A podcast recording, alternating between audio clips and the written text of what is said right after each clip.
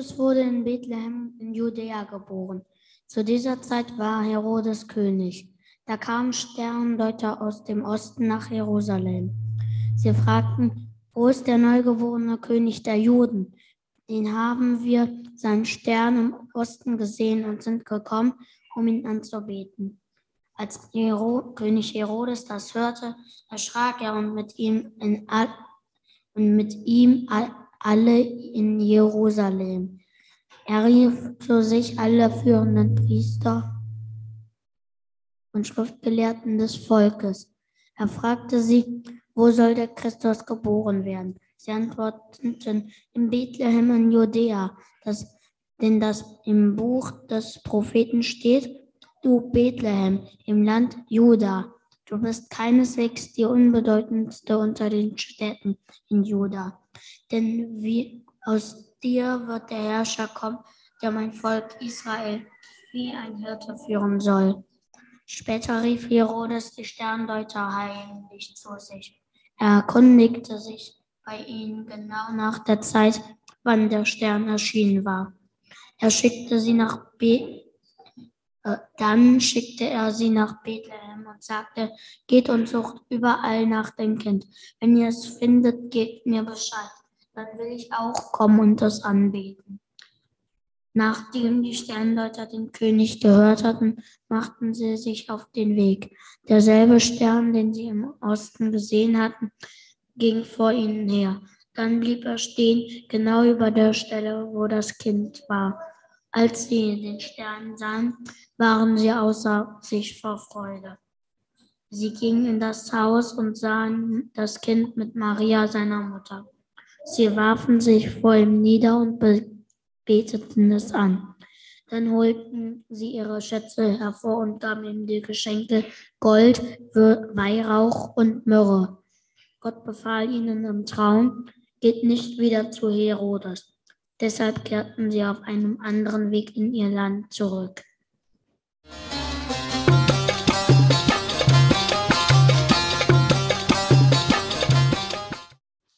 Ja, es gibt wahrscheinlich keine wichtigere und bekanntere Geschichte aus dem Christentum als die von den drei Königen aus dem Morgenland, die weder Könige noch drei waren.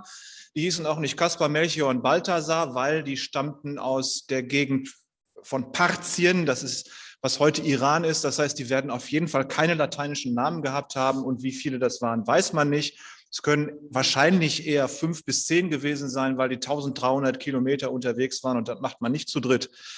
Äh, in der damaligen Zeit. Also eine ganz wichtige Geschichte neben Weihnachten und Ostern, wahrscheinlich die bekannteste im Christentum, die kennt jeder. Am 6. Januar feiern wir den entsprechenden Feiertag. Das waren also Wissenschaftler aus dem heutigen Iran und die hatten an den Sternen ausgerechnet, dass bei den Juden ein König geboren werden sollte, der allen Menschen den Frieden bringen wird. Die weisen Männer kamen deswegen zu König Herodes nach Jerusalem. Ganz klar, sie dachten, so ein neugeborener König der Juden, der muss im Königspalast geboren sein, ist ja klar. Nun war aber der Herodes ein Nichtjude auf dem jüdischen Thron. Er war ein fieser Typ, ein Despot, der mit Geheimdienst und Terror 40 Jahre lang in Israel regierte. Er ließ alle hinrichten, die ihm irgendwie auf seinem Thron gefährlich werden konnten. Sogar seine eigene geliebte Frau und seine eigenen Söhne ließ er hinrichten. Über Jerusalem wehte damals immer irgendwie der Leichengeruch. Und alle Juden hassten Herodes. Dort kommen aber die Wissenschaftler nun an und fragen nach dem neugeborenen König. Und, oh Schreck, es gibt im Palast überhaupt kein Kind. Herodes will schon die ersten Mordbefehle losschicken, wie er das zu tun pflegt, wenn er irgendwas nicht versteht. Und da kommt ihm aber eine Idee. Fragen wir doch die jüdischen Weisen. Die kennen sich doch mit dem König Messias und so aus. Die sollen mal in der Bibel gucken, gesagt, getan. Es kommt zu einem biblischen Gutachten. Die Priester und Schriftgelehrten schlagen ihre Folianten auf und äh, finden auch die richtigen Bibelstellen. Und im Propheten Micha steht, du Bethlehem, haben wir gerade gehört, du Bethlehem bist zwar nur ein Dorf, das man kaum der Rede wert, also wenn man nicht früh genug bremst, ist man durch und man hat es gar nicht mitgekriegt. Aber aus dir wird kommen, der mein Volk weiden wird. Also der Messias wird aus Bethlehem kommen. Und das ist jetzt mal eine Klatsche für Jerusalem, hatte König Herodes schön strahlend als Königsresidenz ausgebaut und so, eine glanzvolle Stadt. Und nun kommt der wichtigste König der Menschheitsgeschichte aus dem Nachbardorf. Kaum acht Kilometer weit weg, war nicht viel los da, standen ein paar Baracken rum. Und äh, Herodes staunte, naja, und die weisen Männer aus dem Osten staunten auch, äh, dass sie nun offensichtlich an der falschen Adresse gelandet waren. Ähm, aber ihnen wird plötzlich klar, jetzt kannst du noch so weise und wissenschaftlich sein, noch so weltgewandt und weit gereist, voller Erfahrung und Wissen, aber du findest Gott nicht ohne seine heilige Schrift. Sonst kommst du nicht zu Messias. Wissenschaft ist toll, damit kommst du weit, aber ohne die Offenbarung Gottes in seiner heiligen Schrift findest du nicht zu deinem König. Naturwissenschaft erkennt viel, aber die existenziellen Fragen, die uns bewegen, wo kommen wir her, was machen wir hier, wo kommen wir hin, wer ist Gott und warum gibt es den und was machen wir mit ihm, in welcher Verbindung stehen wir zu ihm, diese Fragen beantwortet die Wissenschaft ja überhaupt nicht. Ähm, darum ist es dumm zu sagen, die Wissenschaft hat Gott noch gar nicht nachgewiesen, deswegen wird es Gott auch nicht geben. Die Wissenschaft kann die Frage nach Gott überhaupt nicht beantworten, weil sie das falsche Instrument ist, diese Frage äh, zu beantworten. Das wäre so ungefähr wie wenn man fragen würde, was ist schwerer, ein Kilo Stahl oder ein Kilometer? Ihr merkt, das passt nicht. Das sind zwei völlig verschiedene Dinge. Und genauso ist die Wissenschaft nicht geeignet, die Frage nach Gott und dem Sinn des Lebens zu beantworten. Dafür braucht es das prophetische Wort der Bibel. Nun kommen die Wissenschaftler ja schon ganz schön nah an Gott ran, also acht Kilometer. Wenn sie 1300 hinter sich haben, kommen auf acht Kilometer ran. Das ist schon ziemlich nah. Aber für den letzten kleinen Schritt brauchen sie die Offenbarung Gottes in der Schrift. Gucken wir uns mal diese drei Personengruppen an, die es da gibt. Da sind also diese Sterndeuter, deutet auf den Stern, deswegen ist es ein Sterndeuter. Dann gibt es zweitens den Herodes und drittens gibt es die Schriftgelehrten und, Phari äh, und Priester, die Schriftgelehrten und Priester, die geistlichen Menschen. Diese Typen, die stecken auch in jedem von uns. Sie sind sozusagen das Muster dafür, wie wir reagieren, wenn Gott uns nahe kommt. Wenn Jesus Christus, wenn der Messias, wenn Gott uns auf die Pelle rückt, dann haben wir verschiedene Verhaltens- und Reaktionsmuster und die kann man an diesen drei Personengruppen ablesen. Da ist mal erst der Herodes, ein Tyrann. Der hatte viele Leichen auf dem Konto. Der hatte Macht und Reichtum angehäuft der hatte viel zu verlieren und der hatte viel Angst zu verlieren. Und der Herodesanteil in uns, der ist nicht sehr ausgeprägt, sonst säßen wir nämlich nicht hier. Aber äh, unsere Reaktionen auf Gott können schon so ein bisschen Herodes ähnlich analog sein. Denn jetzt tritt der Ernstfall ein. Wir haben Weihnachten. Christus kommt in deine Welt. Er ist in deine Welt geboren. Gott ist nicht im Himmel geblieben, also ganz weit weg, wo er einen nicht stört, sondern er ist plötzlich mitten in deinem Leben und er beansprucht deine Aufmerksamkeit. Er will in deine Welt und er will in deiner Welt und in deinem Leben regieren. Und der Herodes in dir sagt, nee, das ist mir jetzt aber gar nicht recht. Das passt nicht zu meinen Plänen und zu meiner Lebensstrategie. Das stört mich. So. Der Herodes damals, der hatte ja nicht das Problem, dass er nicht glaubte, dass der Messias geboren würde. Wenn da diese Wissenschaftler kamen, das war für den völlig klar, dann ist tatsächlich Gott plötzlich nebenan. Das haben die gesagt und er glaubte denen das. Und es war ja auch so, die hatten ja recht.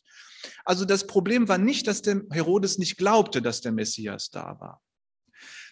Für uns heute, für den Glauben an Jesus, habe ich gerade gesagt, Wissenschaft reicht da nicht einfach aus, aber die Glaubwürdigkeit für den christlichen Glauben an Jesus Christus, den Messias, ähm, da ist auch nicht die Frage der Glaubwürdigkeit. Das ist natürlich glaubwürdig.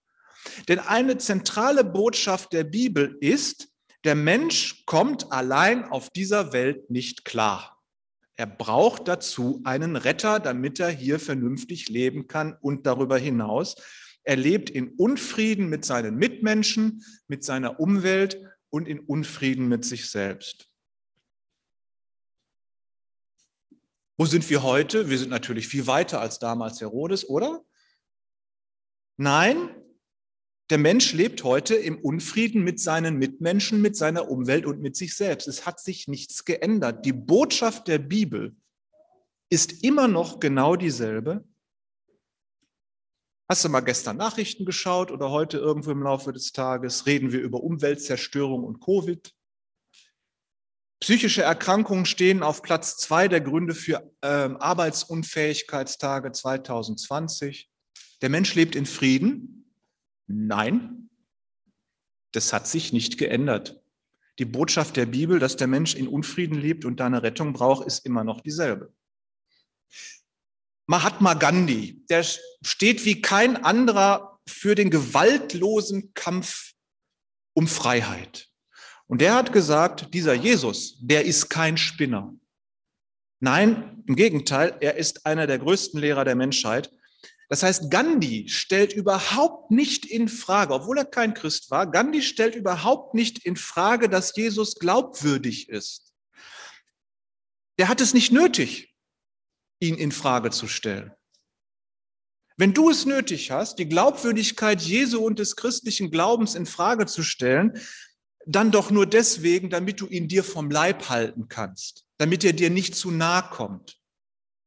Was sagt dir der Herodes in dir?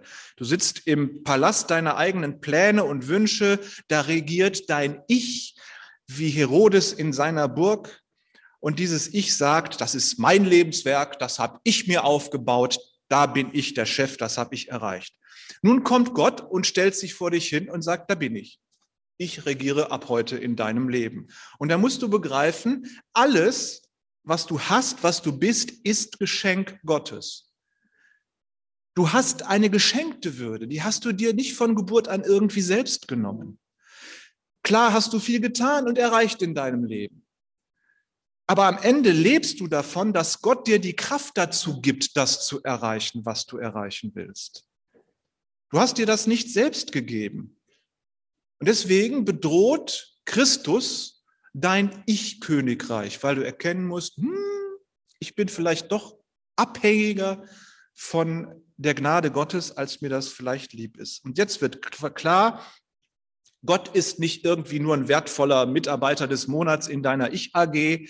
Christus lässt sich auch nicht benutzen als fromme Sahne auf deiner selbstgebackenen Lebenstorte. Jesus wirft alles über den Haufen und fährt seine eigene Schiene und will, dass du ihm folgst. Da kannst du nicht einfach so weitermachen wie bisher, sondern zu Weihnachten stellt sich, übrigens wie jeden Tag, die Frage, von wem willst du regiert werden und gerettet werden in dieser unfriedlichen Welt? Von dir selbst oder von deinem Schöpfer? Schauen wir uns die Schriftgelehrten und Hohepriester an. Das sind die mit den religiösen Überzeugungen das sind wir hier, die Freie Evangelische Gemeinde Wuppertal-Barm unter Dörn 77. Ähm, wir sind die Guten. Du bist einer von den Guten. Du hast deine religiösen Überzeugungen, du hast dir dein Bild von der Welt gemacht, du weißt ganz genau, was richtig und was falsch ist. Du kennst dich in deiner heiligen Schrift aus, mehr oder weniger. Ähm, Du hast für den Fragen des Lebens immer eine Bibelstelle bereit und wenn du keine hast, dann weißt du wenigstens, wo du nachgucken musst. Du betest für deine Stadt, für dein Land, für die Menschen in diesem Land, wie das ein guter Priester tut. Du bist ein Schriftgelehrter und Hohepriester in deiner Welt. Das ist löblich. Ich auch. Ich werde sogar dafür bezahlt. Wir sind die Guten, oder? Wir sind friedlich. Wir lassen andere leben, auch wenn sie nicht unsere Meinung teilen. Wir üben liebevollen Umgang und sind barmherzig. Wir sind die barmherzigen Barmer. Wir sind Schriftgelehrte und Priester für diese Welt. Das ist unsere Berufung, das wissen wir ganz genau. wir haben das richtige Wissen, wir haben die richtige Lehre, wir haben die richtige Tradition. Da kann man sich zu Weihnachten so richtig zurücklehnen und sagen, ja, ich habe alles richtig gemacht. Nur die Sterndeuter, erinnerst du dich, äh, die kamen alleine in Jerusalem an. Die gingen aber auch alleine nach Bethlehem. Warum? Das ist ein Negativwunder. Die Schriftgelehrten und Hohepriester, die, die die richtigen Bibelstellen kannten, die gehen gar nicht zum Messias. Nun warten die schon so lange auf ihn, jetzt ist er endlich da und die gehen nicht hin. Wie bekloppt ist denn bitte das? Warum gehen sie nicht hin? Wegen ihrer Frömmigkeit. Und ihre Frömmigkeit damals, glaubt mir, war nicht anders als unsere Frömmigkeit heute. Ich lasse mich doch nicht von Ungläubigen belehren, von diesen Esoterikern da. Wir sind im Club der Bekehrten. Wir sind rechtgläubig und rechtgläubig. Was außerhalb von deiner Bibelsicht ist, das ist böse, klar. Es gibt die Fachbegriffe der Abwertung, die wir als Fromme einfach drauf haben müssen. Atheist, ungläubig, Kirchenchrist, liberal, ungeistlich. Hast du das nötig, andere abzuwerten, damit deine fromme Welt weiter bestehen kann? Die Schriftgelehrten und Hohepriester meinen, bevor wir wissen, dass der Messias geboren ist, kommen diese Heiden und belehren uns, dass er da ist. Das ist doch Tinnef. Mit denen gehen wir auf keinen Fall mit. Da stecken wir uns ja mit Heidentum an. Das ist doch ekelig. Machen wir nicht. Die lassen sich nicht von den Heiden, von den Esoterikern belehren, dass das, worauf Gott sie seit Jahrtausenden hingewiesen hat, jetzt da ist. Sie kommen nicht bei ihrem Messias an, weil die drei, wie mehr als drei Weisen aus dem Morgenland, aus dem Osten keine Juden sind. Da lernen wir Frömmigkeit und Rechtgläubigkeit das kann sein wie so eine Isolierschicht gegenüber dem lebendigen Gott. Und je frömmer man ist, desto weiter weg bleibt man von Jesus. Was unterscheidet uns da noch von Herodes? Gott hat die Heiden, die die Astrologie benutzten, Gott hat diese Heiden gesandt, um auf seine eigene Geburt hinzuweisen. Es sind nicht jüdische Forscher gewesen, die das rausgefunden haben. Es waren die Heiden, die das rausgefunden haben und die Gott zu seinen Juden gesandt hat, um ihnen zu sagen, der Messias ist geboren. Er hat Mittel und Wege gefunden, die ganze Welt, der ganzen Welt seine Geburt anzukündigen. Aber nur die Frommen, denen hat er es gesagt, wo das stattfinden wird. Und dann gehen sie nicht hin, aus lauter Eitelkeit gegenüber Menschen, die anders sind. Da ist die Frömmigkeit dann das Gehäuse der Rechthaberei und ein Gefängnis der Verachtung andersgläubiger, andersdenkender. Es gibt Fromme, die fühlen sich als Besitzer der Wahrheit. Die wissen nicht, dass die Wahrheit sie trägt. Jesus Christus ist die Wahrheit. Sie werden von, wir werden von Christus getragen. Das heißt aber nicht, dass wir die Wahrheit in Besitz nehmen könnten. Du hast Christus nicht zur Verfügung. Du kannst ihn nicht benutzen. Vor allem lässt sich die Wahrheit, vor allem lässt sich Christus nicht benutzen, um gegen andere Menschen zu kämpfen, weil die eine andere Meinung haben. Christus ist keine Waffe gegen Menschen, die nicht deiner Meinung sind. Das müssen wir Rechtgläubigen uns sagen lassen, damit wir nicht den Fehler machen wie die Schriftgelehrten und Hohepriester damals und an unserem Jesus vorbeileben vor lauter Frömmigkeit, sondern damit wir unsere Berufung, Priester für unser Land, für die Menschen um uns herum zu sein, wirklich wahrzunehmen. Die Sternenforscher, hatte ich schon gesagt, kommen 1300 Kilometer. Das ist nicht nur geografisch weit weg, das ist auch äh, kulturell und religiös weit weg.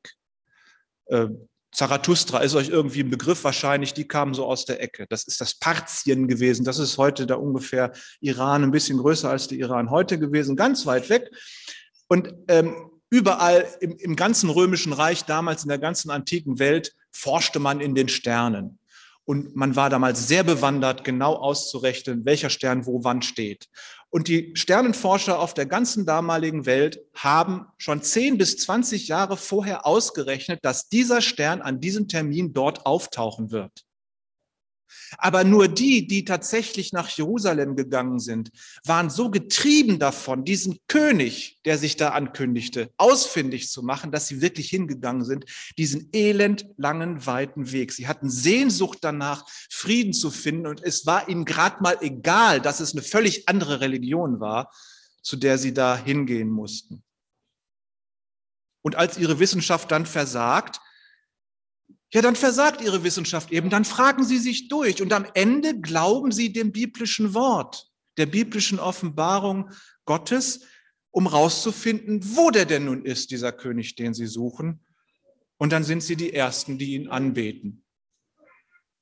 Mit den Hirten zusammen. Wer von denen er da war, ist nicht so ganz klar.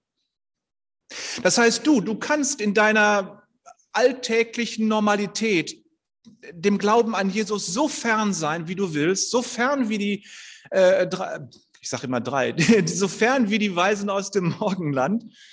Gott findet trotzdem einen Weg zu dir.